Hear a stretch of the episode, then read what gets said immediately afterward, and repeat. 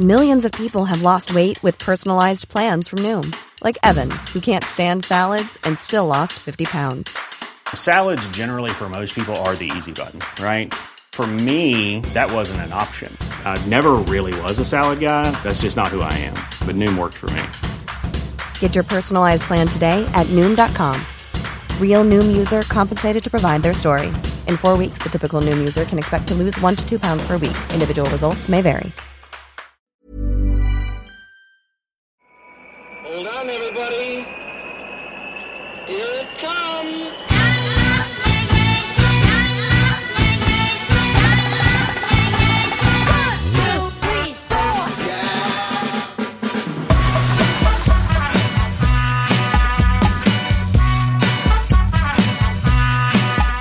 Le podcast des cyclistes aventuriers, épisode 75, ici Richard Delhomme. Dans cet épisode, je discute avec Yvan Roinsard et cet épisode est passionnant à plus d'un titre. Yvan est l'organisateur de Ramène ta fraise, une aventure bikepacking d'environ 300 km à travers la Bretagne ou en travers. Et il faut noter qu'une partie du coût de l'inscription est reversée à une association d'aide aux enfants. Le lien est dans les notes de cet épisode. Également, Yvan reviendra sur la grande traversée du Massif central effectuée en juin, et surtout un tour du monde avec femmes et enfants, à vélo bien entendu. Également, avant de lancer l'épisode, nous venons de créer notre page Patreon. Patreon, c'est un site où vous pouvez soutenir un artiste ou un podcast si vous le souhaitez. Ça marche sous forme d'abonnement mensuel avec éventuellement quelques avantages. Ce n'est pas spécialement de gaieté de cœur que je lance cela, mais la situation sanitaire et donc ma situation professionnelle est telle que je suis obligé de passer par un appel à contribution pour pouvoir continuer Spotzol. De plus, la nouvelle version de Spotzol demande davantage d'espace serveur, il faut aussi subvenir à ses dépenses. Le lien est dans les notes du podcast, jetez un œil et soutenez si vous trouvez ça cool. Et sans plus attendre, Yvan Roinsard.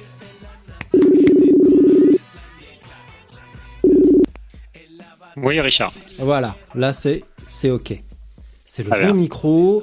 Bonjour Yvan. Allez. bah oui, parce que j'étais en train de parler. euh, voilà. Bah, bref. Euh, comment vas-tu? Bien, bien ma foi. Ouais. Bien. euh, il fait beau. tout va bien. Tout va bien, tout va bien. Température clémente, donc déjà c'est sympa ça.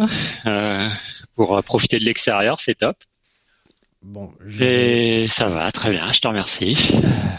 bon, ça me... tu sais que ça me fait mal de te dire ça, mais euh, Je crois, je crois, je m'attends au pire, mais vas-y. non, parce bah que non, non, non, parce que euh, Tu ma- de la Bretagne en. oui, bah oui, voilà, tu es, tu es encore en, tu es encore un Breton, toi aussi tu es en Eh Bretagne, ouais, mais eh je ouais. vis avec ça, je vis avec ça et ce Eh n'est ouais, pas grave. pauvre.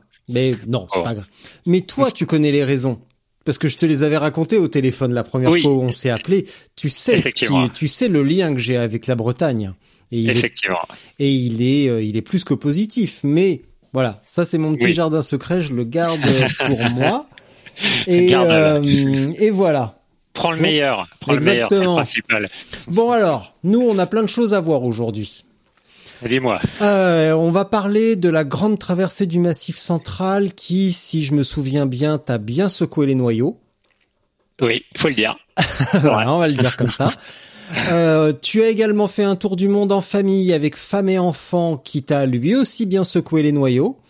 Ouais. et le- tu es le fantastique organisateur de Ramène ta fraise. Fantastique, je sais pas, mais organisateur, euh, oui. Plus ou moins. Voilà. voilà. Effectivement. Bon, alors on va dire organisateur de la fantastique épreuve Ramène ta fraise. Ouais, qu'on a qu'on a hâte de faire, euh, de, de, de partager surtout euh, au plus grand nombre parce que Mm. on, euh, voilà, on essaye d'évoluer, de progresser. Il y a toujours à faire et euh, je pense que là on a trouvé quelque chose de de sympa, on va dire, euh, qui peut convenir à à bon nombre de, de, de pratiquants, tout Ouais. simplement. Eh bien, Ouais, ouais, on écoute, aura l'occasion d'en Ah bon, on va, on va, on va reprendre le l'échéancier Ouais. à rebrousse-poil. Tu vas juste commencer par te présenter succinctement. Yvan Roinsard, enchanté. Euh, qui es-tu? Que fais-tu? D'où viens-tu?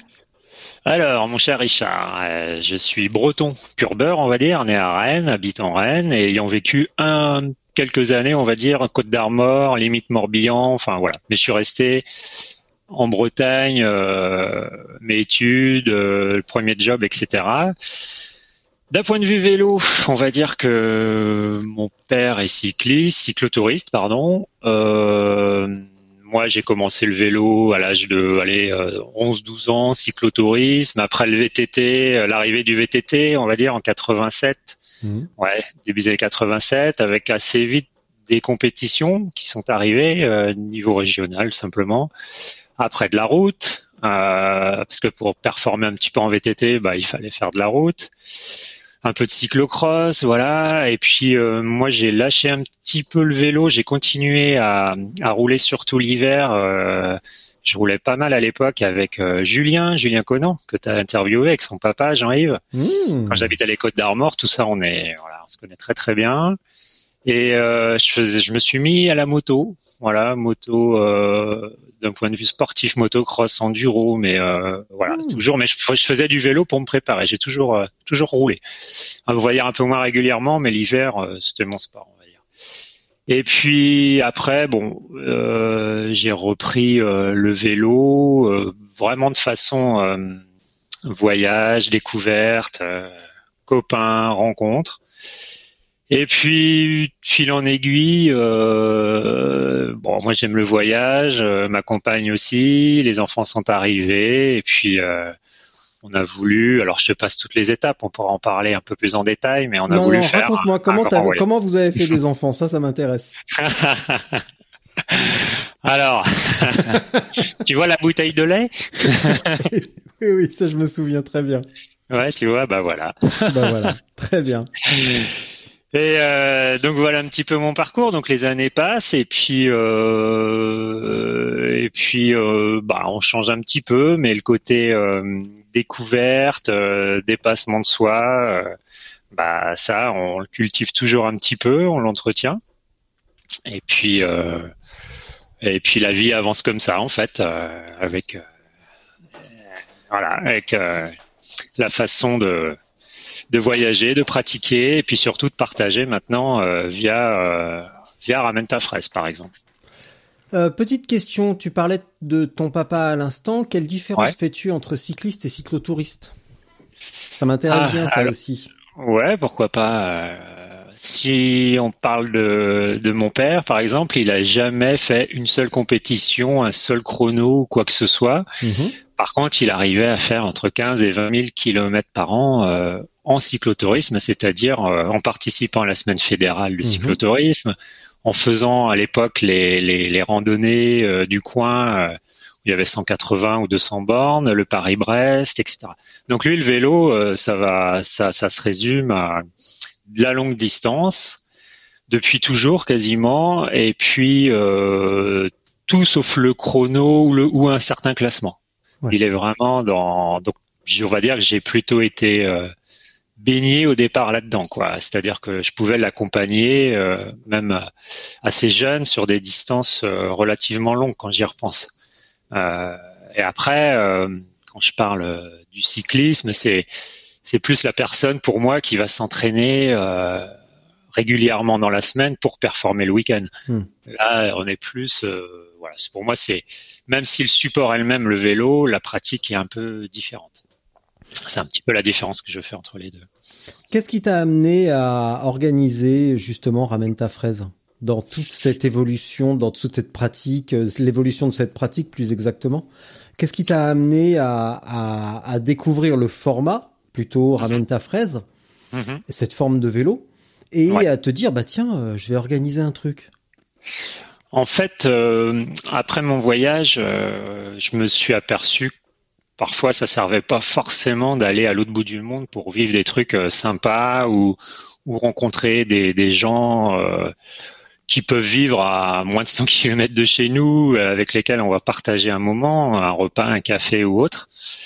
Et à partir de, de, ce constat, si tu veux, je me suis dit, ça aurait été sympa d'organiser quelque chose pourquoi pas dans notre région, euh, sur un format pas spécialement long pour le rendre accessible. En fait, l'idée au départ euh, de Ramène ta c'était euh, mes copains de club de VTT qui font leur sortie de 40 km le dimanche matin, on puisse les amener sur quelque chose où ils vont vivre une aventure au coin de la rue. En fait, c'était un peu ça l'idée. Et également découvrir la région, parce que euh, on a cette chance. Hein, Fred Bernard l'a expliqué, euh, ça fait pas longtemps là, euh, d'avoir une région qui qui se prête quand même assez bien au gravel. Il y a beaucoup de chemins non revêtus. bon, ça monte et ça descend bien sûr, mais ça reste, c'est pas des cols comme on peut avoir en montagne. Donc ça reste assez accessible. Donc l'idée en fait c'était euh, de rendre l'épreuve, de rendre l'épreuve pardon, accessible au plus grand nombre. C'était vraiment l'idée, aussi bien au niveau de la distance et puis en même temps au départ quand on a lancé euh, quand on a lancé ça, l'idée c'était euh, on a même investi si tu veux dans des tentes, dans des duvets, enfin mmh. sur nos propres fonds pour pour que les gens en fait ils puissent louer quelque part, mais à un prix vraiment Enfin, c'était, euh, bah, on essayait de le faire au plus bas. Enfin bref, pour euh, pour, pour, pas que les, les participants euh, ou les potentiels participants aient l'excuse de pas venir, pour pas que nos potes de club de VTT nous disent bah non, moi je suis pas équipé, j'ai pas la sacoche, j'ai pas le truc. Nous, on voulait vraiment rendre ça accessible au plus grand nombre pour leur faire découvrir ce que c'est entre guillemets l'aventure au coin de la rue. Hmm. Voilà, c'est comme ça que c'est parti. Donc euh, j'ai fait ça avec un, enfin qui, avec Fred, Fred Roy, un, un très bon ami à moi qui, qui habite pas loin de chez moi, qui lui euh, a découvert le gravel un petit peu comme ça et ça correspondait aussi à l'idée euh, qu'il pouvait se faire de l'aventure, c'est-à-dire euh, partir avec son vélo près de chez soi, puis traverser la Bretagne et, et en même temps et vivre une aventure, dormir dans un bois, trouver un lieu de bivouac et, et, tout ce qui s'ensuit. Donc, on va dire que c'était une suite de mon voyage. Ça m'a permis pour moi de d'essayer de faire partager ce que j'ai vécu pendant un an au plus grand nombre, à mes mmh. amis. Voilà, c'était un peu ça le départ du truc. Alors, dans les notes du podcast, en plus de, du lien vers le site, je mettrai également le lien, alors temporairement, euh, parce qu'on va changer de version bientôt, mais le lien vers la, le récit d'Adrien Cartier sur euh, l'épreuve de l'année dernière. Donc, euh, comme d'habitude, un excellent récit avec des photos mhm. toutes plus belles les unes que les autres. Mhm. Est-ce que tu peux rappeler la distance, le, enfin, tu vois, le format en général? Ouais, ouais. Alors, euh, ça va évoluer dans le sens où le, il y a eu deux éditions. Euh, pour faire euh, rapide, la première, euh, on s'y est pris tard en termes de communication, etc., voire de tracé. Euh, L'idée, c'était, pour simplifier, c'est de partir d'une gare, d'arriver à une gare, euh, mhm. traverser la, la, Bretagne en diagonale, bon, se raccrocher à une épreuve, se raccrocher une épreuve, on va dire un peu culturelle, euh, folklorique, qui est la fête de la fraise à Plougastel, d'où le nom, ramène mhm. ta fraise, pour en fait faire découvrir à des gens qui sont pas forcément de la région la culture bretonne, les danses ou ce qu'on veut, la musique, enfin, qui avait lieu là-bas à Plougastel. Et et euh, donc on est parti de Guipry, tout simplement parce qu'il y a une gare à Guipry, c'est euh, côté euh, sud-est de la région pour arriver au nord-ouest à Brest. Et donc 360 km, 360 km, on s'est dit allez trois jours, il faut trouver un week-end de trois jours, c'est pas évident. On imagine que les participants, il faut, faut, faut compter le voyage aller, le retour. Donc on a décidé de partir, de faire un départ le vendredi après-midi, mmh. vendredi soir un horaire euh, assez libre en fait, un créneau horaire entre 15h et 19h. Le but c'était que les participants fassent euh, 80, 60, 80 km le vendredi en fin de journée, mmh. bivouac ou trouvent un lieu pour dormir. Euh, après, on imagine euh, ils pouvaient se faire aller 200 km euh, le samedi maximum, et puis il restait 100, 120 km le dimanche pour une arrivée euh, le dimanche midi ou dimanche après-midi. Donc voilà le format, ce qui leur permettait, ce qui leur permettrait de rentrer en fait euh, le dimanche après-midi, retrouver leur voiture à Rennes en prenant un train. Euh, voilà. Et ça s'est tenu. Alors dans le lot, il y, y en a qui sont arrivés pour le faire d'une traite sauf que ils ont oublié que c'était pas plat, surtout le centre Bretagne, et euh, ce qui fait que bon, euh, pas de chance, il y a eu de l'orage, il y a eu, euh, c'était un week-end un peu compliqué, mais euh, voilà, on, on, est resté, euh, on est parti sur ce format. Deuxième édition, on a simplifié certaines parties parce que je me suis aperçu qu'en fait, quand on trace quelque chose, généralement on le trace pour soi ou avec sa vision du parcours moi, je viens du VTT, j'aime le technique, euh, voilà, j'aime. Euh, j'ai, on va dire que j'ai une condition physique correcte. Et pour un participant d'un niveau moyen, d'un niveau qui veut découvrir la discipline, c'était trop compliqué, trop tordu. Donc la deuxième édition, on l'a un petit peu allégé, mais on s'est quand même servi de la base qu'on avait tracée. Et puis là, il y a, y a, des gens après la, deuxième édition qui nous disent ouais, mais moi je viens, je viens d'assez loin. La Bretagne pour moi c'est la mer. Et puis euh, là, on la voit pas la mer en fait. On, la on traverse la Bretagne euh, par l'intérieur. là, on a dit ok, il n'y a pas, y a pas de problème. C'est l'occasion de, de changer. Et l'hiver dernier, j'ai, j'ai donc retracé euh, un parcours, donc toujours sur le même format. 360 km, enfin, allez, on va dire entre 340 et 380, parce qu'il y a une option, il y a une coupe, on va pouvoir faire une coupe pour ceux qui sont un peu juste au niveau du, du, délai. Et là, on ira chercher la mer, c'est-à-dire que les deux tiers du parcours vont être euh, côtiers pour le coup. Et euh, donc ça, on l'a, on l'a tracé, on l'a validé. Le parcours était prêt. Et puis euh, pour vraiment aller jusqu'au bout de la démarche, dans le sens où pour pas qu'il y ait d'excuses pour le ne pas venir, en fait, on avait calé ça le week-end de la Pentecôte, donc trois jours. Là, on mhm. partait sur un format samedi, dimanche, lundi, avec une arrivée possible dimanche. Et, euh, et pour ceux qui sont un peu, voilà, une arrivée le lundi pour la plupart, je mhm. pense. Et euh, voilà, nous ce qu'on veut, c'est rendre la chose aussi très conviviale parce que pour avoir participé à quelques épreuves euh, de bikepacking, euh, moi, ce que ce que j'en retiens, ce que j'aime, c'est que les participants se retrouvent à la fin, par exemple, puissent échanger sur euh, leur aventure, euh, voilà, et se posent en fait, continuent à bivouaquer une dernière nuit, pourquoi pas, euh, se retrouvent autour d'une table, discutent. Il y a la famille qui peut se mêler un petit peu, qui sont venus les chercher. Donc, donc pour moi, c'est très important de trouver un lieu d'arrivée qui s'y prête. Hmm. Et on a trouvé le lieu, enfin pour, pour nous là, c'est on a trouvé un lieu idéal. Malheureusement, ça n'a pas eu lieu. Donc on garde tout ça sous, sous le coude. Et puis euh, on garde le parcours. Ça, ce qui ce qui me rassure, c'est que ça nous laisse encore euh, euh, pas mal de mois, on va dire euh, 8-10 mois pour peaufiner encore. Et euh, bah c'est c'est ce qu'on est en train de finir de faire quoi. Quand on a un petit peu de temps, bah voilà, moi je vais rouler, je vais essayer de chercher le petit chemin qui va bien, éviter la route, euh, essayer d'alterner les parties, euh, on va dire euh, un peu grimpantes, et puis remettre du roulant derrière, par exemple. Mm. En fait, le, but c'est que tout le monde s'y retrouve. Et, j'essaye de m'y appliquer. Mais et, pour pour le coup, j'ai hâte de faire partager ça aux participants. ok. voilà. C'est gratuit, c'est payant, c'est quoi? Alors, euh, c'est très cher. Ah oui, c'est très cher. Là, là, y a, 200 euros pour ramener une casquette et un brassard de déporté. Alors, il y a ni casquette, brassard, je sais pas, je pense pas. Non, on a prévu autre chose. Euh, c'est. Ah, tu m'entends, Richard? Ah, mais je t'écoute attentivement ah, même. Excuse-moi, j'ai eu un petit bruit, mais ça va être autre chose. Ouais, alors pour euh, c'est pour être très franc, nous, euh, Ramène ta fraise, on a fondé une association qui s'appelle Gravel Cap, où voilà, on organise un ou deux petits, petits événements à côté, et euh, on a forcément des, un petit peu de frais, enfin hmm. d'assurance, etc. voilà. Donc on prend 30 euros pour pour participer, pour la participation, pardon. Sachant que euh, à l'arrivée, les participants, ils, ils seront un peu loin de euh, d'un lieu de restauration, d'un bistrot, etc. Mais on va pas les laisser assoiffés, affamés ou autres. On va leur fournir, dans la limite du raisonnable, à manger et à boire. Euh, le lieu s'y prête, c'est cool, il y a ça en extérieur et tout, euh, bref.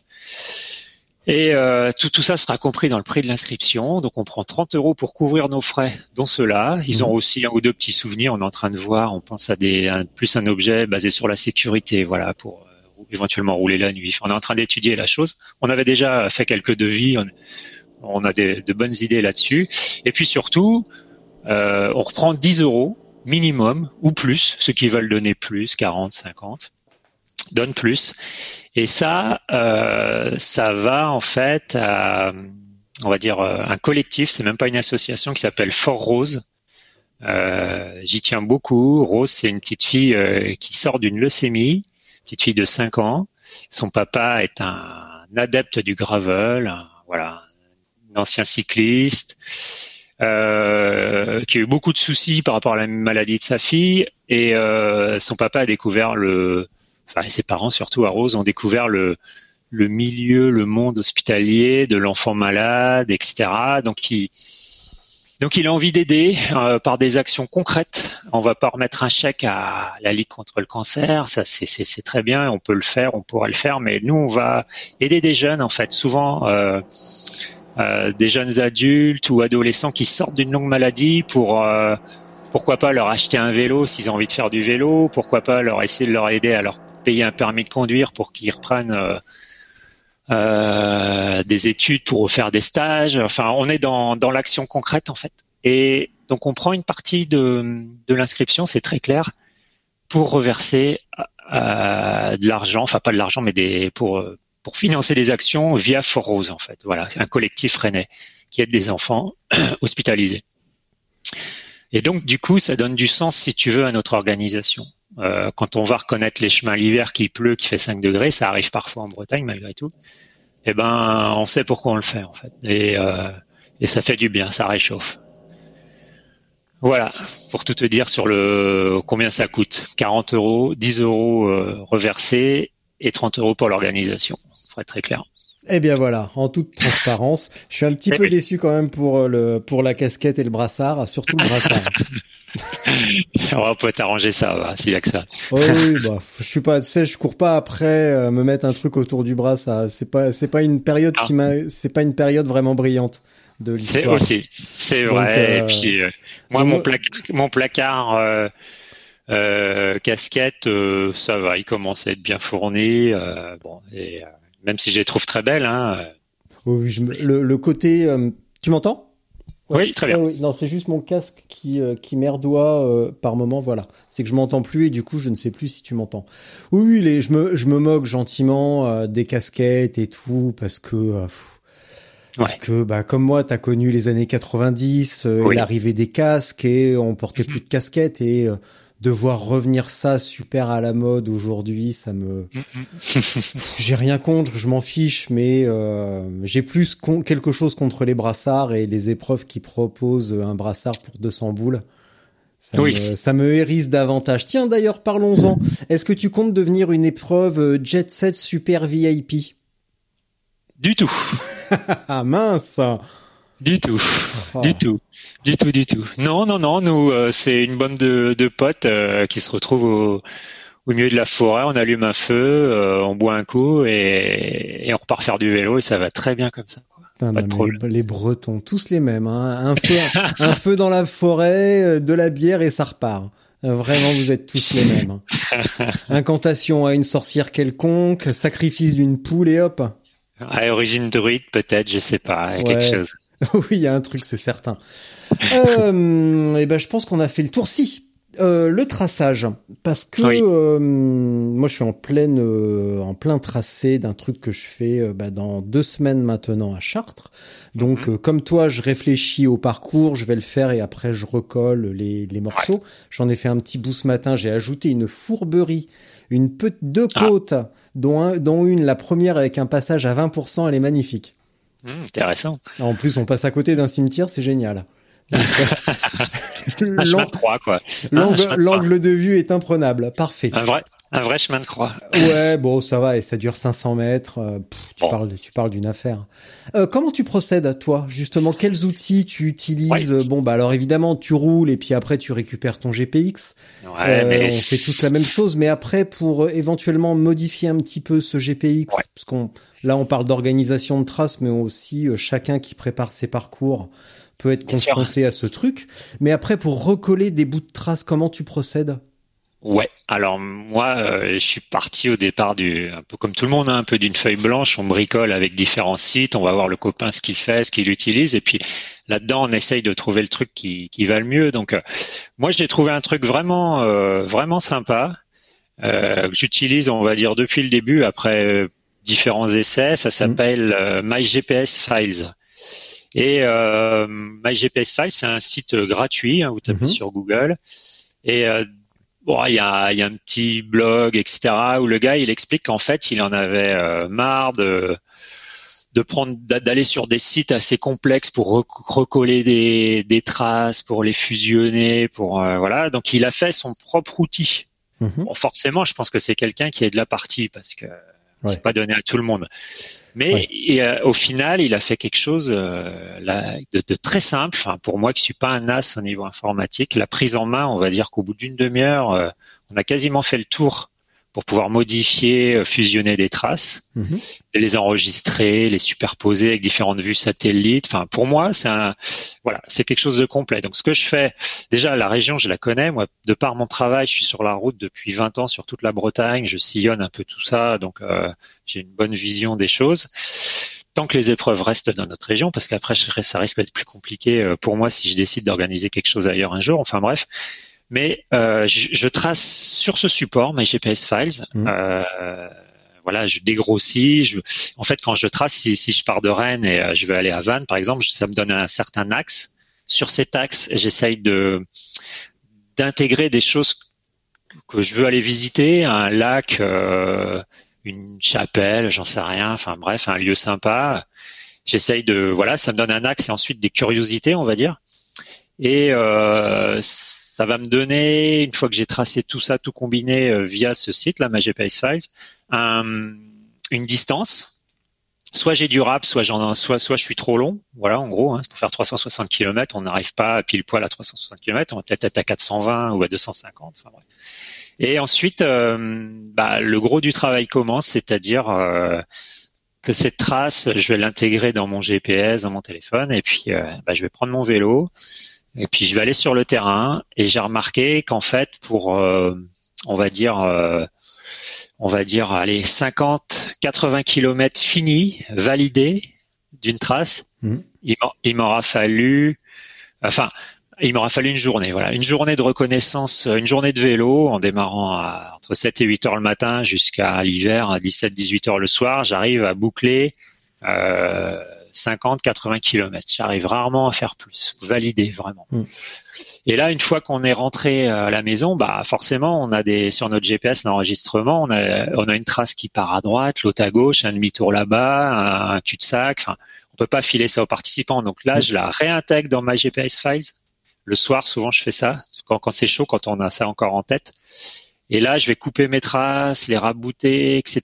Je vais regarder à nouveau le nombre de kilomètres que j'ai fait, ce qui me reste en rab, ce que je peux en faire, euh, voilà, ce que je dois diminuer. Et puis au final, bah, on essaye de, de faire une trace au, voilà, pour, pour tenir la distance, euh, en intégrant les côtés, les curiosités, etc. Mais c'est très long. Mm. C'est forcément, euh, c'est forcément très long. Bon, en même temps, quand on aime ça, euh, Oui, c'est assez plaisant en plus. parce qu'on. C'est assez plaisant parce que franchement, au début, quand on n'a pas les outils, on galère. On passe du temps devant le PC et, puis c'est pas forcément le but de la manœuvre, quoi. Mais quand on maîtrise quand même un petit peu les outils, ces outils-là, bah ça va, quoi. Voilà, on arrive à faire quelque chose de sympa normalement. Ouais, puis on voit des. Bah, tu vois, je m'en suis rendu compte. Bah évidemment, on s'en rend compte en roulant, mais après, quand tu reprends la carte, il y a des il y a des lieux dits qui sont vraiment euh, qui sont vraiment hilarants. Euh, à côté de la maison, il y en a un qui s'appelle La Folie. euh, un petit peu plus là, il y en a un qui s'appelle Le Gland. ouais, ouais. Non, mais ce qui, est, ce qui est très drôle, c'est quand tu arrives à, à trouver un sens là-dedans, quoi. En ouais. fait, tu vois, quand tu... Eh ben, c'est dingue, ça, les lieux dits. Il y a, il y a quelques semaines, enfin même quelques mois maintenant, je crois que c'était en juin, euh, je suis allé rouler dans mon ma région natale, donc dans le Berry à la Châtre. Et mhm. je suis allé monter le, le, point culminant de la Creuse qui est juste à côté, donc tout le Sainte-Croix au-dessus de Boussac. Et la route principale entre La Châtre et Boussac, il y a plein de lieux, de panneaux vers des lieux dits, euh, par exemple le Sénégal. Ah oui. Euh, tu dis putain, mais ça vient d'où ça? Euh, le, il y en a un aussi qui me fait beaucoup rire qui s'appelle le Puy de la Rousse. Alors celui-là, j'aimerais bien savoir ce qui s'est passé ici. Ou pas. bah, si, si, si, par curiosité. Ouais, bien sûr. Euh, quand je vais chez mes parents dans euh, à, dans les Alpes de Haute-Provence, j'arrive par euh, par par Grenoble, le Gap, et mhm. à la sortie de la Drôme, il y a un lieu dit qui s'appelle les Espagnols. Je ah, trouve ça, je trouve ça génial, tu vois le de se dire mais comment t'arrives à un nom aussi tordu que le Puy de la Rousse, les Espagnols ou euh, la Folie? Et il y a forcément une explication. Mais oui, et c'est ça qui est génial. Ouais, et c'est surprenant, ça peut l'être. Enfin, bon, c'est c'est c'est le côté drôle et ouais ouais, il faut euh, ça fait partie du du trip. Enfin moi c'est pareil, ça ça me fait souvent marrer ces histoires. Ça peut être rigolo. Et d'ailleurs, il y en a un autre qui s'appelle chez ça c'est pour ton côté druidique. Il y en a un qui mhm. s'appelle chez Merlin. Ah. ça aussi, ça me fait beaucoup rire. C'est, tu vois, par exemple, la Chartres, il y a beaucoup de villes qui se finissent par, euh, enfin, de villages qui se finissent par euh, ville. Euh, Bouglin, bah, j'allais dire Bouglinval, super l'exemple. Euh, télé, Téléville, Machinville, Trucville. En Normandie, c'est ça en fait aussi. Hein. Vasteville. Euh, oui, oui, oui, oui, oui, oui, bah oui, parce que les deux fois où je suis allé faire la Normandie 4, il y en avait plein, ouais. Ah ouais, ouais. Et euh, dans ce coin-là de Creuse, tous les lieux dits s'appelaient euh, chez machin, chez truc, et ah il y en avait un qui s'appelait chez Merlin. Et ça, ça m'a ah. fait beaucoup rire. Et ouais, et ouais, comme quoi. Et un druide a dû passer, s'y perdre ou quelque chose, qui sait. Sacrifice de poule et c'est parti. bon, si on parlait de voyage un petit peu, t'es allé où? Pourquoi pas ah, je suis allé où Bah, un Breton qui, qui, a affronté le vaste monde, c'est incroyable. Ah ouais, mais on, en a croisé euh, tout du long, hein. Tu sais, des Bretons, c'est bizarre. Bien, ça voyage bien. Hein. Je me moque, mais euh, la blague, c'est que quand tu vas n'importe où dans le monde, tu croises une échoppe bretonne. Et c'est dans quelle ville? C'est à Kyoto Mhm. Ouais, je crois que c'est à Kyoto, donc au Japon.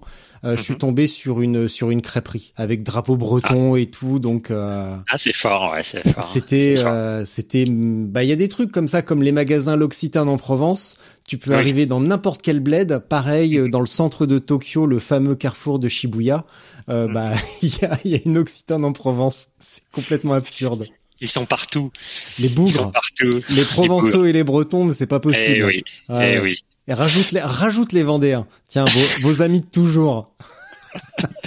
pas de conflit, s'il te plaît. Non, non. Pour peu que les Normands s'en mêlent, euh, non, non, on est mal barre. Ah, de toute façon, vous êtes plus ou moins cousins à force de coucher les uns les autres. Euh... Non, mais on est tous frères surtout. Hein. C'est ce qu'il en ressort au final. ou, sœurs, ce que tu veux. Bon, pas de problème. Bon, alors vas-y. Où est-ce que je suis allé user mes pneus alors? Alors euh, oui. Alors pourquoi Alors où et pourquoi? Pourquoi, à un moment donné de sa vie, on se dit mmh. tiens, j'ai euh, une compagne, donc pas une femme, mmh. une compagne, euh, plusieurs enfants que j'ai fait moi-même. Euh, Jusqu'à preuve du contraire, ouais. pas de conflit, on a dit. Ah non non, je, je croyais que je, t'entendais plus. Ah, pas de conflit, pas de conflit. Non, Pourquoi on arrive à ce à ce choix de vie?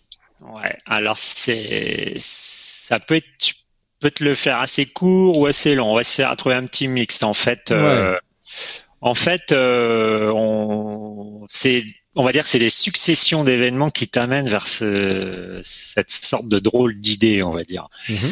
Euh, succession d'événements, on peut appeler ça des claques que tu prends, quoi. Euh, des bonnes claques même. Tu vois, souvent c'est des bah, c'est des potes qui partent un peu trop vite. C'est euh, voilà des jeunes enfants, des choses qui touchent vraiment au plus profond de toi. Euh, toi, voilà, tu, tu, tu choisis ou pas d'ailleurs hein, de devenir papa, et tu te rends compte bah, que t'es pas éternel, qu'il peut se passer des choses, euh, une certaine, une forme de prise de conscience, on va dire. Et euh, et puis c'est aussi des rencontres. Tu vois, moi j'ai un j'ai un collègue de travail un jour qui est parti. lui son trip, il est il, est, il fait de la voile et il a décidé un jour de prendre une année sabbatique pour euh, traverser l'Atlantique. C'était euh, faire une transat pour lui, c'était son kiff et tout. Et puis euh, moi un jour dans la voiture, on a eu travail, je lui dis oh, je partirais bien comme ça, ça ça nous tente avec ma compagne déjà, on, on aimait le voyage et je lui dis mais maintenant j'ai des enfants, ça c'est compliqué. Mais il me dit mais il me regarde dans les yeux tout en s'étant arrêté avant quand même. Hein il me dit euh, mais de toute façon euh, les limites c'est toi qui te les fixes. Ouais, je lui dis ouais mais quand même euh, le travail, l'argent. il me dit tu trouveras toujours des excuses. Quoi qu'il arrive, tu vas toujours te trouver des excuses. Et là, ça te reste un peu dans un coin de la tête, tu vois. Les, les semaines passent, les mois passent, et tu te dis mais en fait il a raison. C'est c'est comme participer un peu à une épreuve de, de bikepacking, une fresh divide ou autre si tu vas pas, tu trouveras toujours des excuses. Alors, elles peuvent être plus ou moins valables, hein, les Mhm. excuses. Ça, on n'est pas, voilà, c'est, ça peut être compliqué, mais donc à partir de ce constat, euh, en ayant pris quelques quelques bonnes claques, comme je le disais avant, euh, tu te dis, bah maintenant on passe aux, aux choses sérieuses parce que euh, on arrête de rigoler, enfin de, de rigoler. Si on va rigoler, mais euh, on arrête de, de on passe à l'action, quoi. On passe euh, d'une phase de à regarder, on y va, on n'y va pas, ce, ce, serait bien, mais euh, si je perds mon boulot, machin, euh, comment je vais faire? Bah non, on y va, quoi qu'il arrive, on y va, on enclenche, quoi. Et, euh, et puis après, moi je comparais ça, si tu veux, un petit peu à une fenêtre que tu vois au loin, tu vois, tu es dans une pièce, tu as le jour, tu as de la lumière, il fait beau, tu es dans un truc, dans une chambre, et puis, puis le jour où tu pars, le jour où tu mets tes sacoches sur le vélo, tu donnes ton premier coup de pédale, et ben tu viens de sauter par la fenêtre, quoi. T'es, j'ai jamais fait de son parachute, mais t'es dans le vide, tu planes, quoi. T'es parti en fait. Et euh, c'est une sensation euh, assez exceptionnelle. Euh, que euh, voilà que j'aimerais que beaucoup de gens connaissent. alors euh, alors tout à l'heure tu me demandais un petit peu ramène ta fraise, eh ben c'est un petit échantillon de ça en fait, tu vois. C'est la façon dont dont j'ai envie que ça se fasse. C'est euh, goûter un petit peu à cette liberté. Donc voilà comment ça s'est fait, comment c'est parti euh, l'idée de partir en voyage, un an en famille autour du monde. Euh, donc on n'est pas parti comme ça, hein. on a quand même euh, testé, on a, on s'est demandé si le vélo ça allait être le bon moyen de locomotion, euh, si on a, on a, essayé avant sur d'autres pays de partir en stop, euh, enfin en stop, en sac à dos, je veux dire. Euh, voilà, on a essayé différents trucs et puis il s'avère que le vélo, on, y est revenu parce que pour nous c'était la la meilleure euh, la meilleure carburation en fait, le meilleur fonctionnement pour pour vivre le truc comme on comme on l'imaginait. Et on est convaincu euh, que c'est la meilleure façon pour nous de se déplacer. Voilà, voilà l'histoire. Et vous êtes parti de, de Bretagne?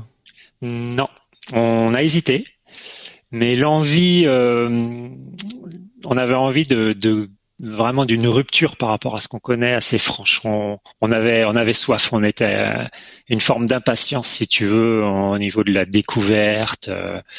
Donc on a, on est, on a pris l'avion à Paris et on est parti de d'un coin qui est pas trop plat en fait. hein. On est parti du Pérou, on est parti de Lima.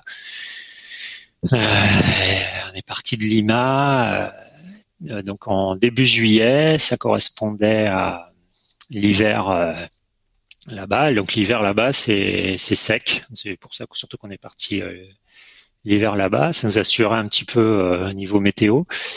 Et puis euh, Pérou, voilà. En fait, quand on a tracé notre périple, on a première chose, on a on est parti, on a essayé de partir dans des pays où on allait être en sécurité. Enfin, au moins d'un point de vue euh, géopolitique, on va dire. Ensuite, euh, ce qui a déterminé un petit peu le sens, etc., c'était les, les saisons. On n'avait pas envie avec des enfants de se retrouver euh, à patauger dans la neige euh, au Canada ou autre. Et puis, euh, on a essayé de suivre les saisons. Après, ma, ma compagne était vraiment attirée par l'Asie, l'Asie du Sud-Est. Euh, moi, plus par l'Amérique latine. Donc, euh, on s'est dit entre les deux, qu'est-ce qu'il y a? Bah, il y a la Nouvelle-Zélande, il y a un peu d'Australie. Euh, un précédent voyage, on était allé en Turquie, on avait adoré la Turquie, donc on s'est dit allez rentrer par la Turquie. Donc, ça nous a donné un petit peu un sens à tout ça. Et euh, et puis, euh, ce qui fait, bah voilà, ça, on a fait l'Amérique latine, quatre mois, donc euh, Pérou, Bolivie, Argentine, Chili. Ensuite, un avion, ça fait une petite escale. Enfin, on a profité un petit peu de l'Australie. On n'a pas pédalé là, et on est, on a fait un mois en Nouvelle-Zélande, et après, on est allé euh, donc en Asie du Sud-Est, Thaïlande, euh, Cambodge, euh, Laos et Vietnam. On a repris un avion pour euh, Istanbul, Turquie, et puis on est rentré Turquie en passant par la Grèce et l'Italie pour euh, arriver chez nous en fait un an plus tard, euh, début juillet, euh, euh, voilà, à Rennes quoi. Donc avec deux enfants qui, quand on est parti, ma fille avait, enfin notre fille avait 7 ans et notre fils euh, 10 ans. Ah oui, ils étaient pas si petits que ça quand même. Non, non, non, non, non, Non, non, non, non, non, ça, non, non. il- Ce qui fait qu'ils gardent, ils gardent, enfin ils ont le- vraiment le voyage en souvenir, ils ont les rencontres, euh, voilà, ils ont pu vivre des trucs euh, qui euh, qui forcément, enfin ils ont eu, voilà, le- ils se souviendront de pas mal de choses, on va dire. Ouais. Et, Je- et puis au ni- au niveau autonomie, c'était plus simple pour nous aussi. C'est clair, quand même. Ouais, il faut le dire. Je reviens sur un petit détail euh, Mhm. de, de ce qui a motivé ton, ton départ. Euh, tu parles de liberté. Euh, alors ça, on va pas, on va pas non plus partir dans un débat philosophique, mais on est libre quand même. Donc, euh, qu'est-ce que c'est, euh, qu'est-ce que ça signifie pour toi? Comment tu pourrais matérialiser le manque de liberté dans nos vies quotidiennes? C'est le travail, le train-train? C'est, c'est quoi ce manque de liberté? Parce que finalement, on n'est pas en dictature, donc. euh, Non, non, on n'est pas en dictature. Alors, euh, on, on, à ce niveau-là, enfin, sans, sans rentrer trop, sans aller trop loin, on a une liberté de penser, on a une relative liberté de parole euh, ici. Euh, par contre, on a, on a des obligations, forcément, on a des règles à respecter, on a des codes et voilà. Et ces codes et, et tout, bon, l'idée de les casser, moi, ça m'intéressait. euh, rouler à, à 8 dans une Mercedes au Maroc euh, à 130 à l'heure dans un taxi, euh, voilà. Moi, je l'ai vécu avec mes enfants en bas âge. euh, même si au début, ça fait flipper en tant que parent, tu te dis, euh, ça fait du bien quand même de de, de, se- de lâcher un peu prise et que ça et au final bah il arrivera ce qu'il arrivera et ça va bien se passer parce que ça se passe comme ça là-bas et c'est plus un petit peu cette idée de liberté si tu veux euh, de se dire bah voilà aujourd'hui euh, j'ai j'aimerais aller par là-bas mais euh, est-ce que je vais y arriver? Je sais pas est-ce qu'on va faire 40 km aujourd'hui? Est-ce qu'on va en faire 80 est-ce que voilà, il y a plus il y a plus de il y a plus de contraintes vraiment, il n'y a plus de limites. La seule contrainte qu'on ait, c'est euh, c'est que nos enfants, nos, nos enfants aient à manger, n'aient pas froid. euh, pourquoi pas vivre un beau beau moment. Enfin voilà, c'est et, et, et ça par rapport à nos vies euh, quotidiennes actuelles, bah c'est quand même une, une rupture quelque part. Enfin et, et c'est ce qu'on allait chercher aussi, Mm. goûter euh, goûter cette forme de liberté, même si je le conçois complètement. On est loin d'être un plein en termes de liberté ici chez nous en France, quoi. C'est clair. Attends, j'ai pas compris ta, j'ai pas bien compris ta dernière phrase. On n'est pas. On n'est pas à plaindre, si tu veux. On Ouais. a euh, loin de là, on a cette chance. Et Ah oui. Bah ouais. Donc euh, il faut sans cesse euh, Oui. le rappeler. Oui, quand même, on n'est pas à plaindre, même pas Non. du tout, pas du tout, malgré Ah. ce que certains pensent. On Eh n'est oui. pas, euh, c'est pas la dictature, et j'encourage tous ceux qui imaginent qu'on est en dictature à vraiment aller se promener dans une dictature et ils verront ce que c'est. exact. C'est pas la fête du slip tous les jours. hein. Non, non, pas, pas, pas, pas vraiment. Pas vraiment. On n'a plus le droit après. On n'a plus le droit de se plaindre. Exactement. Alors, euh, les enfants avaient 7 et 10 ans. Ouais. Comment se passe la déscolarisation? Alors, euh, on a cette chance en France, pour l'instant et pourvu que ça dure, de pouvoir déscolariser nos enfants. Par contre, on a une obligation, c'est celle de leur apporter un enseignement. Hmm. Et on a donc ça, c'est une obligation, et on doit pouvoir le prouver. C'est-à-dire que demain, tu décides de déscolariser, on pourra pas t'en empêcher. Il faut prévenir l'académie, etc. Ouais. Par contre, tu vas être en, tu, tu dois être en mesure de prouver que tu leur apportes un enseignement. Alors, moi, je me disais, on va être euh, au milieu du salaire du Uni avant de voir un inspecteur avec sa petite pochette débarquer pour voir si on a bien fait les devoirs avec les enfants. Si tu veux, pendant un an, je me suis dit, on, on est à l'abri de tout ça. Mais malgré tout, le but, on a fait le choix aussi de leur apporter un enseignement. On aurait pu faire le choix de les faire redoubler leur classe et on s'est dit, pour pas casser euh, ce rythme scolaire et cet apprentissage, on va leur apporter euh, voilà ce qu'on peut en termes de matière, euh, ce qu'ils étudient habituellement à l'école. Donc là, euh, merci les enseignants parce que leurs maîtresses de l'époque nous ont bien briefé. Euh, ma sœur est institutrice, ma belle-sœur aussi, donc voilà, elles nous ont bien aidés.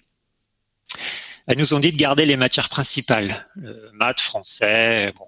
Le reste, euh, la géographie, l'anglais et tout, ils allaient l'apprendre euh, Ouais. sur la route. et euh, et c'est ce qu'on a fait. pour gagner en poids, hein, esprit bikepacking un petit peu, on a déchiré toutes les pages de sciences, d'anglais, de leur cahier. C'est comme des gros devoirs de vacances. Hein. On a acheté ça dans une librairie, on s'est renseigné un petit peu avant. Puis on a gardé les matières principales.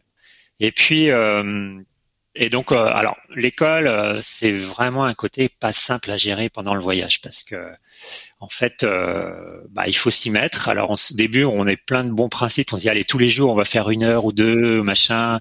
Puis en fait, ça marche pas. Et on s'en doutait. Enfin, on en avait discuté avec d'autres voyageurs avant. Euh, voilà. Donc, on faisait les devoirs bah, quand on pouvait. Une journée de repos, si on se posait deux ou trois jours, et eh bien là, on sortait les cahiers, puis on se faisait une demi-journée de d'exercice de maths, etc.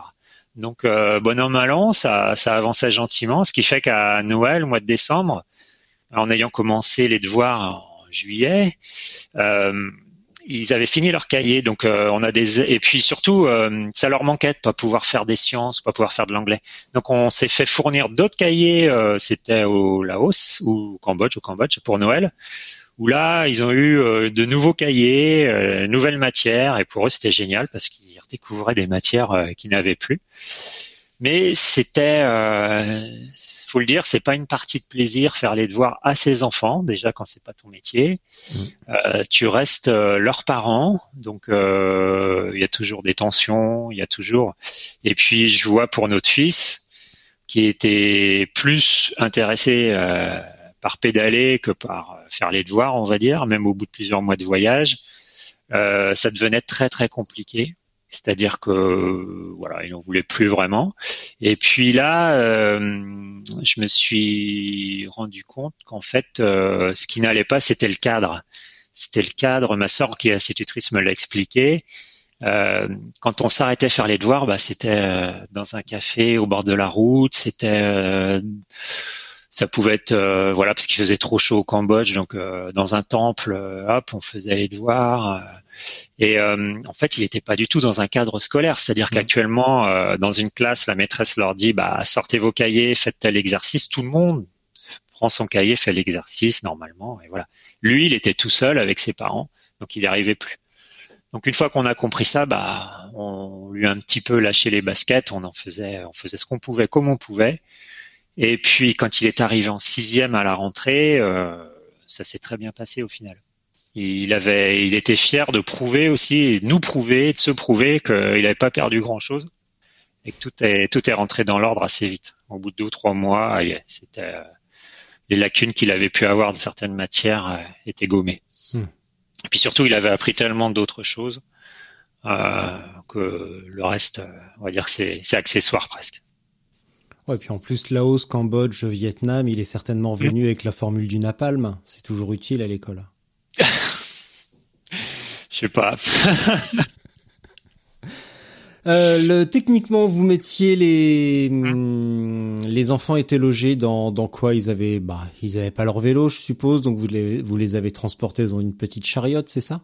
Non, non, non, non. Ma fille de 7 ans, 8 ans était sur un tandem avec moi, un tandem euh, euh, Pinot, un tandem Az, c'est une marque de vélo couché qui fabrique des vélos couchés, c'est allemand. Mhm. Donc elle était devant moi en position assise, assise comme dans un fauteuil de camping, et elle pouvait pédaler, elle pouvait participer euh, au pédalage en fait. Hein. Et euh, quand j'arrêtais de pédaler, enfin quand, quand je pédalais, elle pouvait arrêter de pédaler. Donc elle profitait du, du spectacle euh, en permanence puisqu'elle se faisait porter comme ça dans les montagnes, dans les Andes. Et, et euh, mon fils, lui, il avait son propre vélo. Il a pédalé tout du long avec deux petites sacoches derrière et euh, ma compagne son vélo. Donc voilà, trois, on va dire trois vélos pour quatre personnes hmm. en gros. Et euh, les vélos, euh, bon, on les mettait dans l'avion. Donc tout, tout ce qui était, on a pris quatre gros transferts, quatre gros vols hein, pendant notre périple. Et c'était, euh, je vais pas dire quatre grosses galères, mais euh, quatre gros coups de stress. Enfin, c'était, c'est pas du, c'est pas la partie la plus fun du tout hmm. du voyage. Ça, on le savait, mais bon, c'est voilà, c'est pas ce qu'on en retient, on va dire. Ouais. En parlant de qu'est-ce qu'on en retient, les enfants, ils en retirent euh, quoi? Parce qu'on, tu l'as dit tout à l'heure, euh, français, maths, euh, mm-hmm. bon, bah, c'était la base, mais le reste, tout ce qui est géographie, anglais, histoire, ils, retirent quoi Ils retirent quoi de tout ça? C'est assez intéressant parce que les enfants ils vivent l'instant présent. Euh, déjà ils vivent dans la souciance et c'est très bien. Donc c'est génial parce que en fait euh, ce que tu pourrais, ce que tu peux avoir comme souci, comme inquiétude, tu vas te les prendre toi en tant qu'adulte. Bah, si t'en as trop, ils vont le ressentir. Hein, ce sont des vraies éponges, mais euh, ce qui fait qu'ils vont profiter du voyage normalement.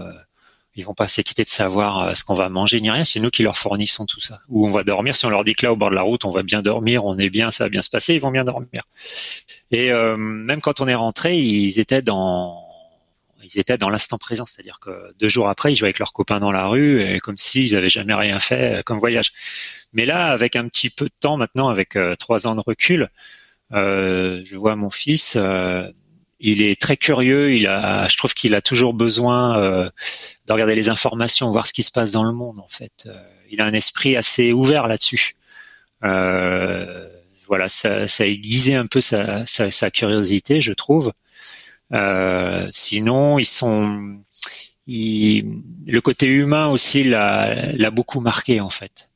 Les rencontres qu'on a pu faire, les gens qu'on a rencontrés, il est, il est, il est il est très, il est assez sensible à ce niveau-là en fait. Les rencontres, il aime bien le monde adulte, on va dire. Il aime bien mm. euh, essayer de s'immiscer dans des conversations. Enfin, ouais, il est, euh, c'est, il, est, il a grandi avec ça et, et, et voilà. Sinon, au niveau des langues, forcément qu'ils ont progressé. Euh, nous, euh, moi, on va dire que je, je suis parti. Euh, franchement, j'ai un niveau scolaire anglais non pratiqué depuis 20 ans ou très peu j'étais obligé de m'y mettre. Hein, ça m'a fait, ça m'a fait du bien. L'espagnol aussi.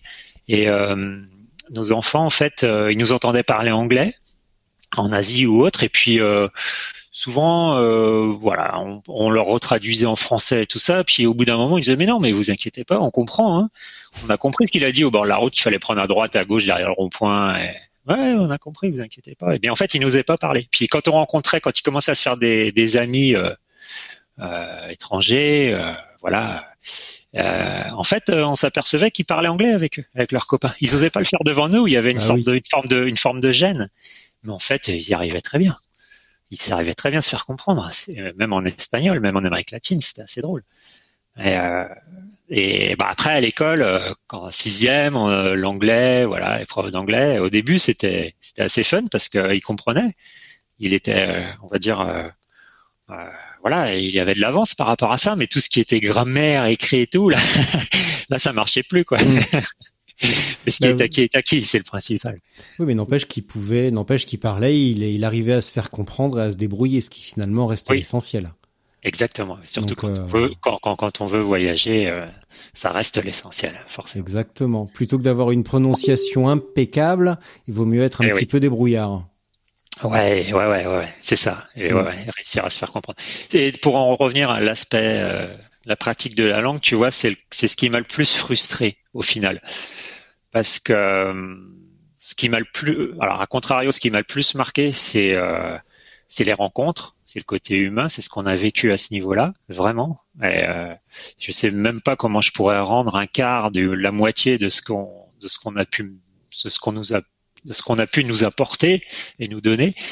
Mais ce qui m'a manqué, c'est quand tu vas chez des gens, quand tu es hébergé, parce que ça arrivait très très fréquemment, euh, c'est qu'en fait, euh, comme on était limité au niveau vocabulaire et tout, on n'arrivait pas à, aller au bout de échanger mm. des sentiments, échanger euh, bah, comment ils vivaient, etc. Tu vois, je suis resté vachement frustré. Euh, enfin, on est resté assez frustré par rapport à ça. Il nous manquait euh, aussi bien en espagnol qu'en anglais euh, ce côté échange en fait sincère et tout. Alors on arrive à se faire comprendre, mais pour aller plus loin, à part demander le beurre, donne-moi le pain, où est-ce qu'on peut dormir, etc. Bah voilà, tu vois, c'est c'est un peu gênant parfois. Mm. Mais bon, ça n'empêche pas qu'on a vécu de très belles choses. Alors c'est un bon conseil, hein, c'est six mois, un an, euh, voire plus avant, euh, bah, potasser la langue, quoi, les applications, les bouquins en anglais, en espagnol, suivant les pays où on va, euh, creuser un peu le truc.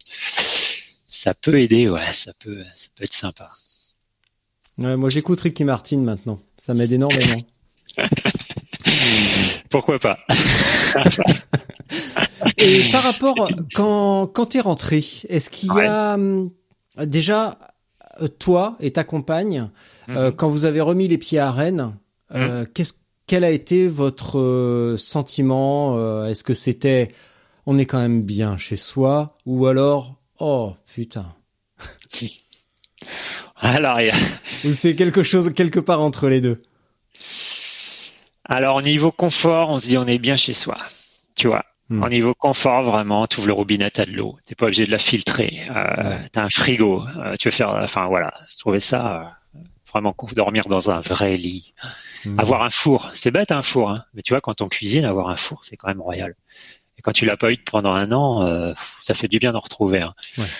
C'est des choses un, un peu matérielles, mais euh, franchement, euh, on avait besoin de revoir la famille, de revoir les amis, euh, c'est c'est génial, de revoir nos enfants, euh, revivre, euh, de retrouver leurs copains, de retrouver leurs papis, etc.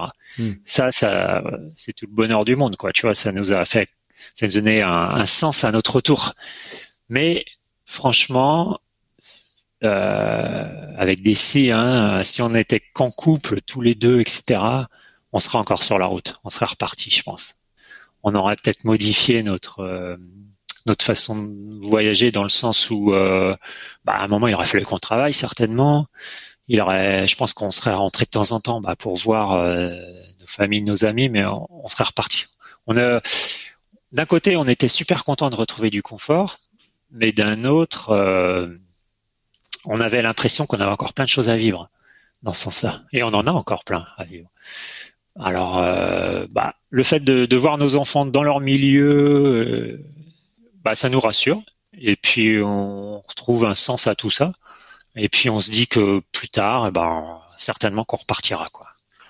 Comment, où, quand, on sait pas. Mais, mais c'est obligé. en attendant, faire amène ta fraise et puis on s'évade aussi. C'est bien, entre autres.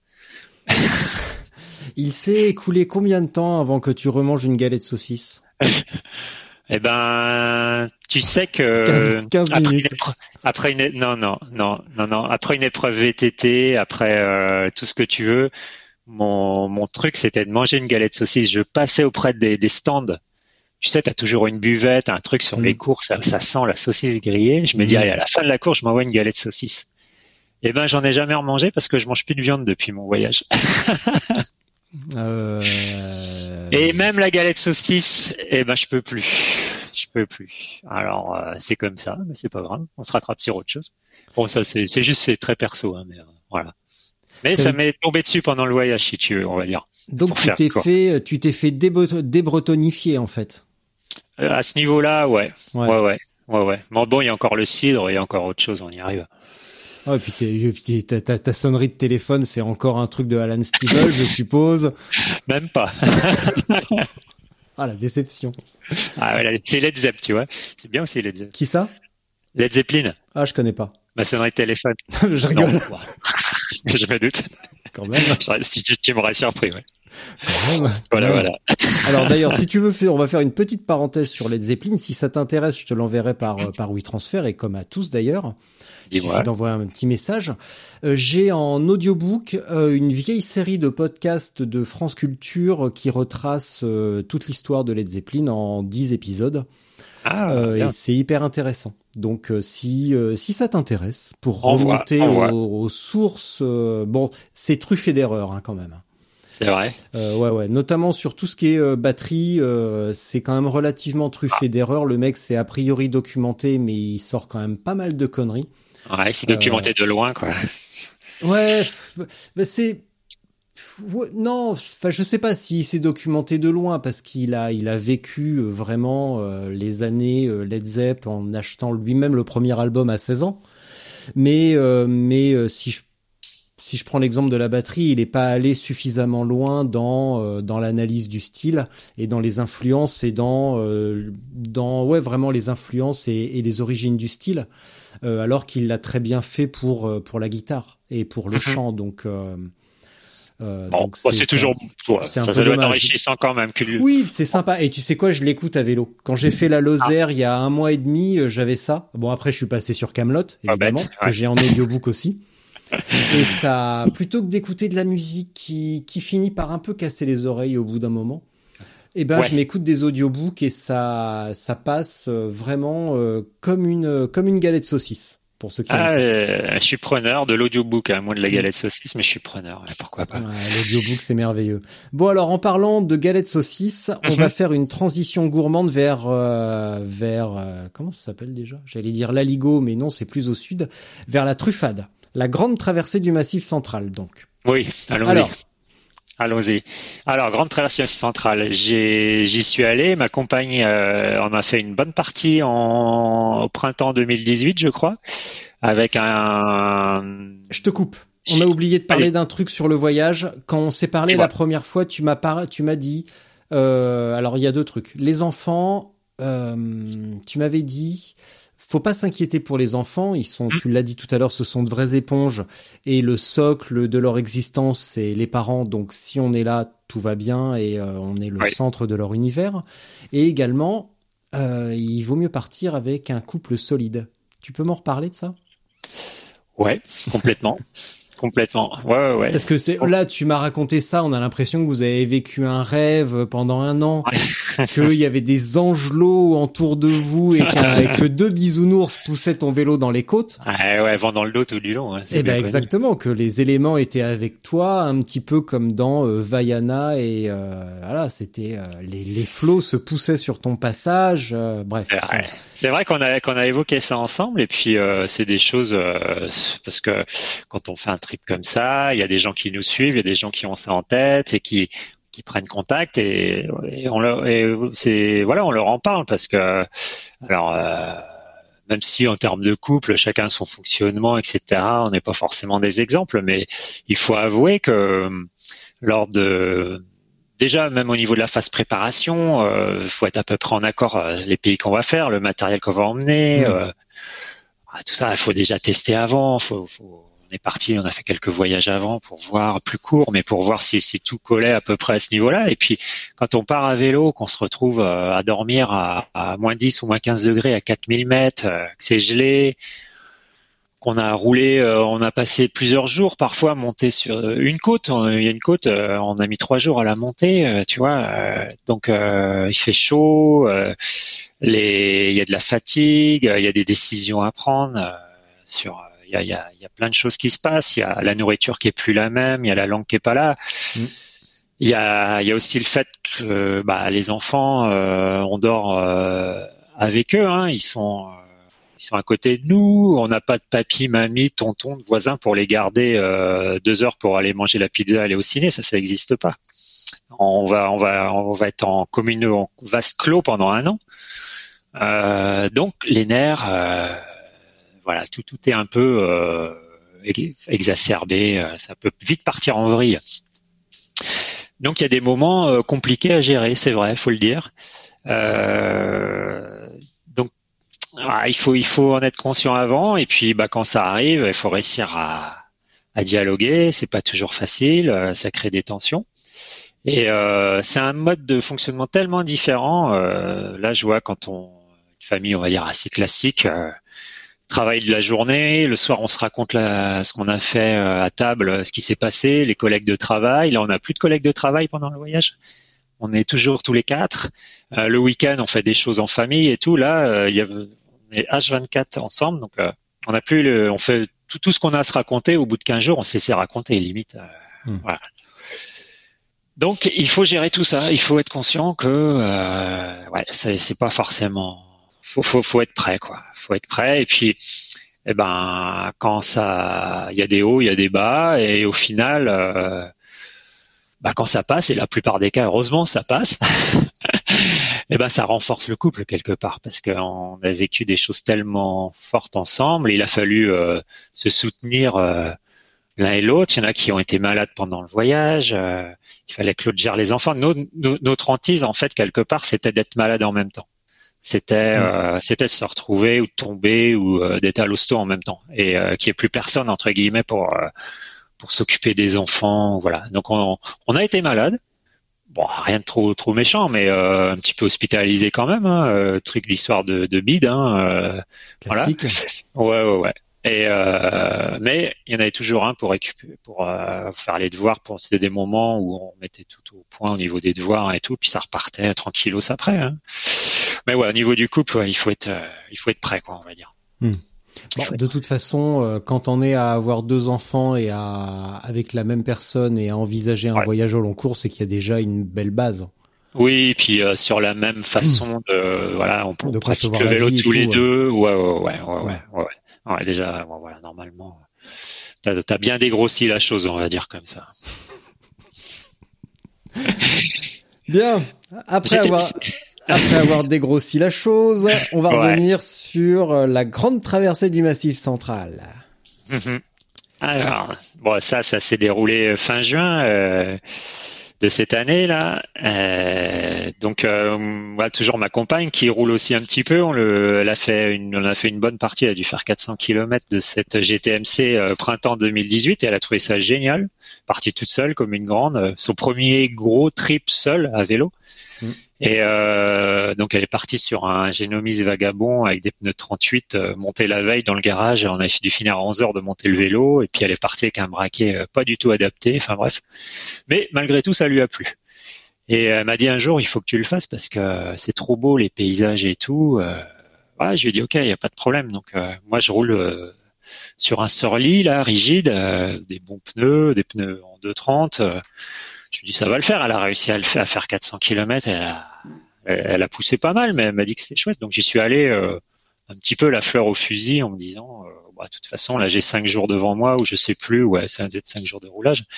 Je me dis ça, ça, ça va le faire. Et puis euh, je me suis aperçu que c'était pas, c'était pas si simple que ça, quoi. hein. C'était un parcours qui était euh, ouah, sur certaines parties, euh, ouais, assez costaud, hein, assez costaud physiquement. Mais c'est vrai que les paysages sont au rendez-vous. Et oui. C'est vrai que que tout ces, cette phase un peu de poussage, un peu longue euh, dans les cailloux, bah il y a la récompense là-haut, donc euh, donc c'est donc c'est c'est forcément chouette quoi. C'est forcément chouette. Tu es parti d'où?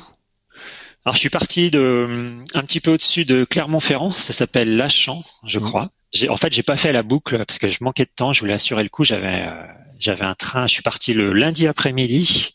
Je suis parti un lundi après-midi de Lachamp, donc euh, j'ai pas fait la boucle qui monte à à Volvic et qui revient euh, juste euh, sous le Mont d'Or. Je suis parti après le Mont d'Or et euh, je suis parti lundi après-midi et je suis allé jusqu'au bout en fait, jusqu'au Cap d'Agde. Donc ça devait me faire, ça- je devais avoir autour de 800 km, quelque chose comme ça. J'ai plus trop ça en tête. Donc on va dire que j'ai j'ai loupé le début. Ayant fait la, la French Divide en 2018, je crois. Ouais, 2018. On avait fait une partie du Morvan. Euh, Mm. voilà. Donc euh, cette grande traversée du Morvan, euh, je savais à quoi ça ressemblait, puis je manquais de temps. Donc euh, le but c'était vraiment de faire une nouvelle trace en partant de Clermont-Ferrand. C'est pour ça que je suis parti de là. Entre mon emploi du temps et ce que je connaissais un petit peu euh, en amont de Clermont, bah je me suis dit là ça ça va le faire quoi. Ça va le faire. Donc, euh, donc Clermont-Ferrand, Volvic, tout ça, et hum, après une traversée de du, euh, du Cantal, je suppose pour des le Cantal, Lozère, Ouais. euh, Aveyron et Aveyron, puis ouais. euh, le Gard, c'est ça? Et après l'Hérault. ouais, L'Hérault, oui, plutôt voilà. Ouais, l'Hérault.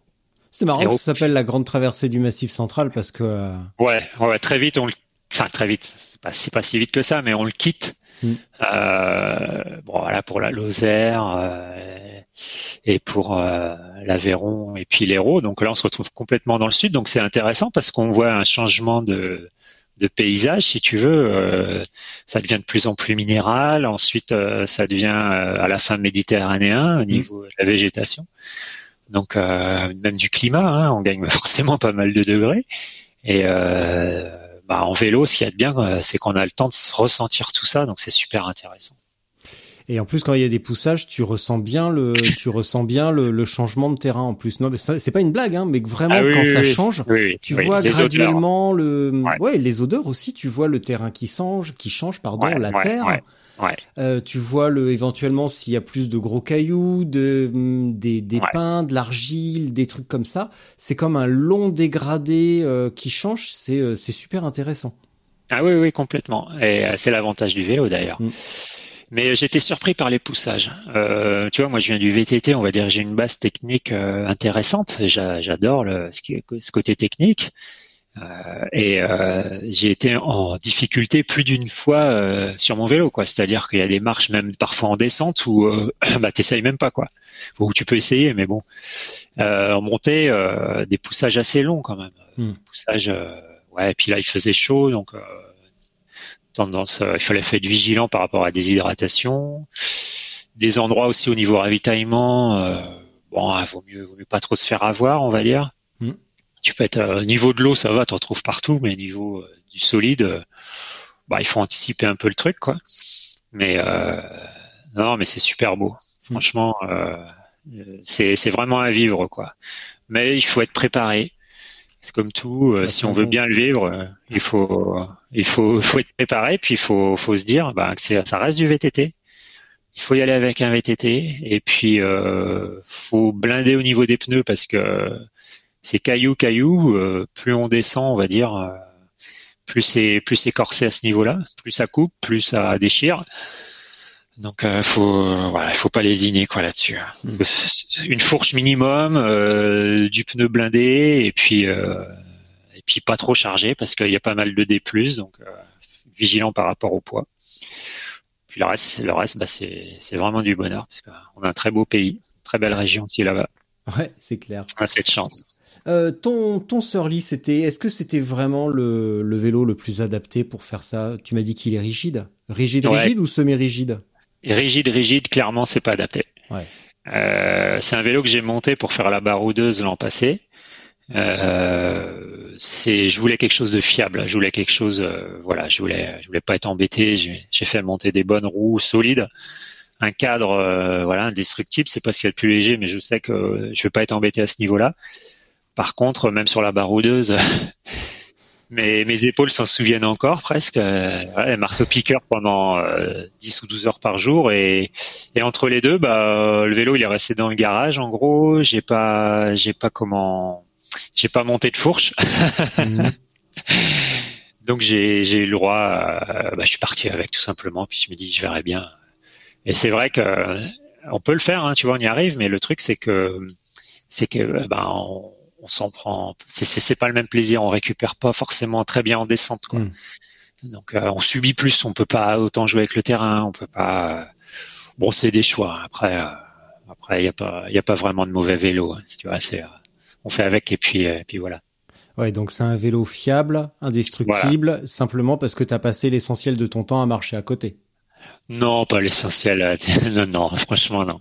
Non, mais ce qui est intéressant sur ce Surly, c'est que d'une part c'est c'est costaud, voilà. Puis d'un autre côté, tu fixes ce que tu veux où tu veux, quoi. T'as des œillets partout. Euh, euh, suivant ce que tu veux faire comme trip, si tu pars une journée, une semaine, euh, tu peux adapter porte-bagages, sacoche de bikepacking.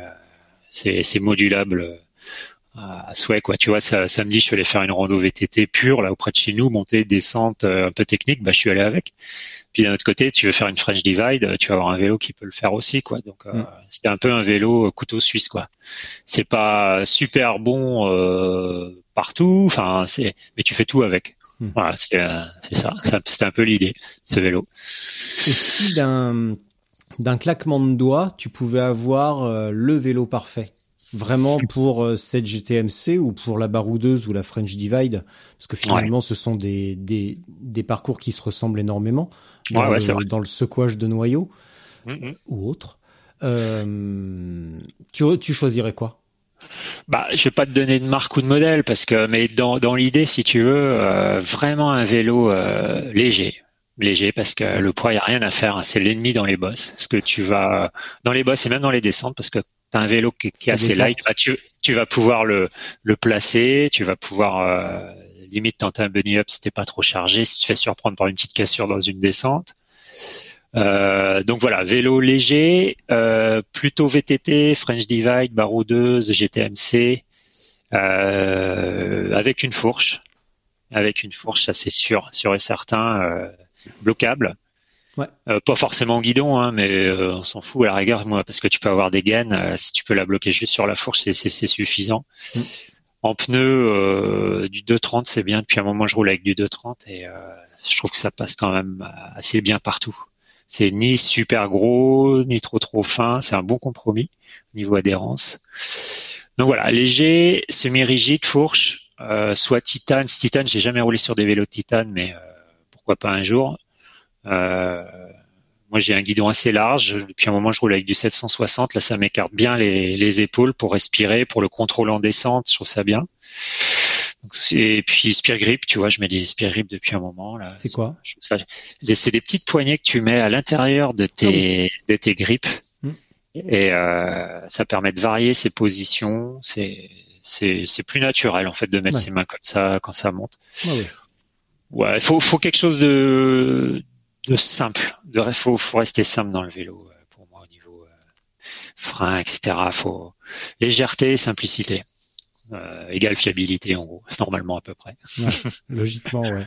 Ouais, ouais, Faut pas partir dans des délires trop trop compliqués parce que au bout d'une semaine, dix jours, on peut, même avant, des fois, ça peut, on peut être embêté quoi. Bah, de toute façon, euh, de ce que je vois des conversations et de ma propre expérience également, on se complique énormément la vie lorsque l'on débute et puis avec un petit peu de pratique, un petit peu d'expérience, on finit par alléger euh, à tout niveau et on se pose moins la question du vélo, des pneus, des machins. Alors évidemment sur certains parcours comme tu viens de le mentionner, le choix des pneumatiques est capital, mais c'est pas non plus euh, c'est pas forcément ce qui va faire une différence colossale. Et euh, bah, il vaut mieux aller rouler. J'ai l'impression d'avoir cette conversation à chaque épisode. À chaque fois, ouais, ouais, Il vaut mieux aller rouler, faire euh, son expérience et, euh, et enlever. Et euh, je, sais, je, sais plus qui avait dit ça au sujet d'une œuvre d'art quelconque. Mm-hmm. elle est terminée quand il n'y a plus rien à enlever, en fait. Ouais, c'est un petit peu, c'est un peu pareil pour nous quand.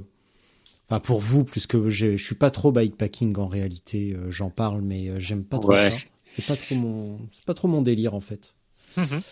Euh, non, mais en fait, euh, il y a une règle aussi, hein, si tu veux aller dans ce sens-là, un peu au niveau bikepacking. Hein, euh, c'est un participant, Alexandre, sur la French Divine, on discutait un jour comme ça, on roulait ensemble, ce, qui me disait, il me dit en fait, t'emmènes tes peurs. Tu vois, c'est-à-dire que tu as peur d'avoir froid, bah tu vas reprendre une veste de plus. Hmm. Tu as peur de casser ton câble de dérailleur, tu vas reprendre un câble de dérailleur, etc. etc. Les exemples sont multiples.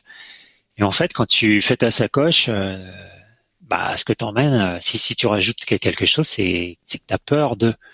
Et en fait, tu peux simplifier. Il y a une limite, bien sûr. Hein. À un moment, il faut un duvet, il faut un duvet. Euh, mais il y en a qui partent sans. Ils ont pas peur d'avoir froid. Pas, obligé. Tout le monde n'en emmène pas. Mais la règle, mais que ce soit pour un voyage, même sans forcément du bikepacking, mais un voyage à vélo, une trousse à pharmacie, etc. T'emmènes tes peurs, quoi. Tu vois. Et ça peut se résumer à ça aussi un petit peu. Si tu veux simplifier le truc. C'est souvent ce que je conseille, quoi. Si t'emmènes ça, mais pourquoi? Bah, j'ai peur d'avoir mal au ventre. Mais t'inquiète, des pharmacies, tu vas en voir. Tu vas passer devant des maisons, tu vas les frapper. Euh, t'as mmh. as peur de. Tu prends combien de rayons? Cinq rayons? attends, c'est bon, tu vois. Oui, on, casse pas, on casse pas non plus notre vélo à chaque fois. Enfin, vous ne cassez pas votre vélo à chaque fois non plus. Faut arrêter le délire un peu. Et puis, comme tu dis avant, si t'as bien testé avant, si t'as bien, si tu si tu t'es barré euh, un week-end de temps en temps, si t'as testé, euh, t'as déjà bien écrémé le truc, quoi. Mm. Tu, tu sais que tu vas partir avec quelque chose de, de euh, tu vas avoir optimisé la, la chose quelque part. Un truc qui fonctionne et un truc qu'on maîtrise parce que euh, bah emmener cinq rayons c'est super mais tu fais quoi avec tes rayons quand t'en pètes un? Ouais. Si si si t'as pas, alors ça veut dire que si tu casses un rayon contre tes cassettes, il faut que tu mettes le fouet, le démon de cassette et tout pour glisser le rayon dans le moyeu. Enfin. Ouais, alors on part, on part dans un délire. Euh... Ah, tu te pas aller loin. Hein ouais. Il y a que Paul Galéa qui emmène un qui emmène un pédalier de rechange, mais ça c'est ah. autre chose. Ah, il est trop fort, il est trop fort. non, non, il nous, il, nous a dit il y a, il y a quelques mois qu'il était, il avait changé de modèle et a priori ça va, il ne casse plus son vélo quand il roule. Donc, euh, donc bravo. Ah, déjà, je crois qu'il est passé du carbone à l'alu, je crois savoir. Donc, euh, ça peut-être résoudre certains, certaines choses. Mais le pire, c'est que Paul, même avec euh, une pédale, moi je l'ai vu l'année dernière à l'arrivée de la Gravel Trobrez, avec une pédale qui pendouille quasiment de la manivelle, il arrive encore à pédaler sur une jambe au bout d'une semaine sans avoir dormi depuis deux nuits, enfin un truc de mm. fou. Et puis il est quand même là, quoi. Donc c'est un peu l'extraterrestre. non, pas, oui, oui, évidemment que physiquement il est fort, mais euh, pour le suivre sur ce travail, je suis sûr que c'est ton cas également, tu vois mhm. qu'il roule toute l'année et il n'y a pas de secret. Eh euh, c'est con, mais un mec qui roule, euh, il sera toujours meilleur euh, qu'un touriste qui passe son temps sur les groupes gravel et bikepacking à poser des questions connes au lieu d'aller rouler. Exact. Exact, c'est exactement ça. C'est il faut il faut pratiquer et puis surtout faut dans la tête quoi. Tu vois, c'est beaucoup. Euh, faut pas se poser de questions. On y va, on met un pied devant l'autre, un coup de pédale après l'autre et puis ça avance. Mm. Et puis ça va très bien comme ça. Ouais. Bon, mon petit lapin, vu qu'on se connaît pas, je peux me permettre de t'appeler mon petit lapin. Si ça te fait plaisir, pourquoi pas. Moi, j'adore. Euh, je vais devoir t'abandonner. Il me semble que toi aussi, tu as des obligations à respecter. Effectivement. Donc, euh, de plus, je pense que nous avons euh, fait le tour de notre programme de la journée. Donc on va pouvoir se permettre de se séparer en bons termes. Je vais néanmoins te laisser pour ta minute de solitude, te remercier pour cette euh, heure 18 de franche rigolade. Et euh, bah, j'espère à bientôt parce que comme je te le disais, euh, bah, juste avant le confinement, j'étais allé donner une formation à Rennes et si on s'était connu vraiment avant, eh ben, eh ben, je serais allé rouler avec toi plutôt que de me taper le, canal tout seul comme un idiot. Ça aurait été avec joie. Je t'aurais fait rencontrer les, amis de Fort-Rose, les pratiquants de gravel sur Rennes. Là, Mais grave, gravel. Ça aurait été avec joie. Ouais, ouais, ouais. Mais oui, oui, plutôt que d'aller rouler tout seul comme un crevard le, le matin et le soir, euh, j'aurais été quand même beaucoup mieux. Eh ben, c'est que partie remise. Mais ça reviendra, ça reviendra. Bon, mon petit Yvan, à très bientôt, merci. Euh, comme promis, tous les liens utiles et notamment euh, Ramène ta fraise et Fort Rose seront en lien et, euh, et, même un petit peu plus. Je vais pousser un petit peu plus à ce niveau-là. Et voilà, merci pour tout. À très bientôt. Minute de solitude, c'est à toi. Salut. Ok, minute de solitude. C'est vrai que j'avais je l'avais pas vu venir hein, celle-ci. Enfin bon, bref. Eh ben, tant pis pour toi, je suis pas encore parti. Alors, euh, qu'est-ce que je vais vous raconter de beau euh, bah, ce que j'ai, je vais reprendre un petit peu ce que j'ai évoqué, c'est-à-dire, euh, c'est-à-dire qu'on a tous des, des rêves hein, dans la vie, ça c'est, euh, voilà, c'est une certitude. Et puis, euh, bah, qu'il faut aller au bout. Alors d'une manière ou d'une autre on doit s'en donner les moyens, faut parce que souvent après on peut regretter. Et puis surtout, bah pourquoi pas, euh, faut pas se trouver d'excuses. C'est-à-dire que si un jour euh, vous avez envie de faire ramène ta fraise, euh, puis vous dites bah ouais mais je suis pas prêt, je sais pas, bah non, on se donne les moyens, on y va, on va faire une GTB, on va, voilà, il faut réussir à virer ces excuses qui nous polluent un petit peu parfois, et puis puis réussir, eh ben pourquoi pas à se faire plaisir, à, voyager, à rencontrer, à rester dans l'humain, à se reconnecter. Euh, voilà, se reconnecter, c'est super important, les rencontres, et puis euh, et puis vivre l'aventure. Voilà. Bah, je, salue euh, tout le monde, et puis pourquoi pas sur les chemins bretons ou ailleurs, à l'occasion. Voilà. Salut Richard, à bientôt et longue vie à Spotzel. Ciao.